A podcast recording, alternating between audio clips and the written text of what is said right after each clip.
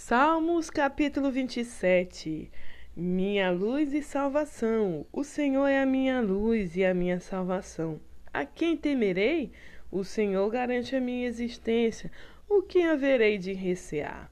Quando os perversos, meus inimigos, avançarem contra mim para dilacerar-me, eles é quem tropeçarão e cairão por terra. Ainda que um exército me cerque, meu ser não se entregará ao temor.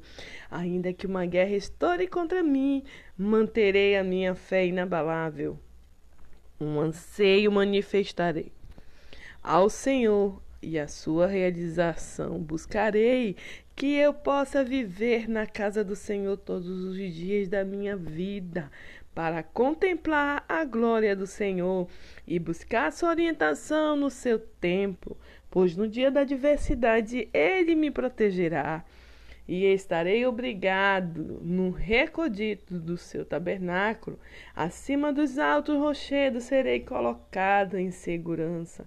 Então triunfarei sobre os adversários que me rodeiam em seu tabernáculo. Oferecerei sacrifício de triunfo e gratidão. Cantarei e louvarei ao Senhor.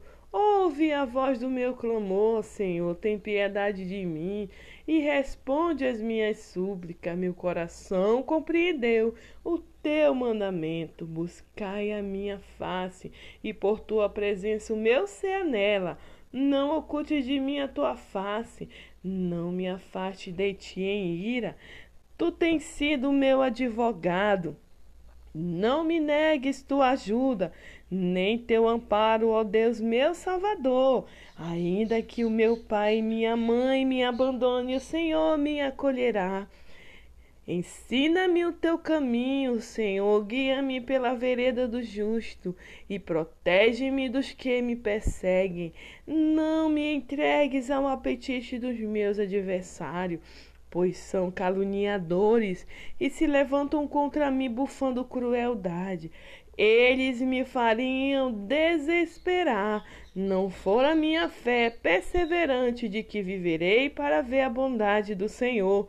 Confia, pois, no Senhor, assim fortalecerás o teu coração, pois depositares somente nele, no Senhor, toda a tua esperança.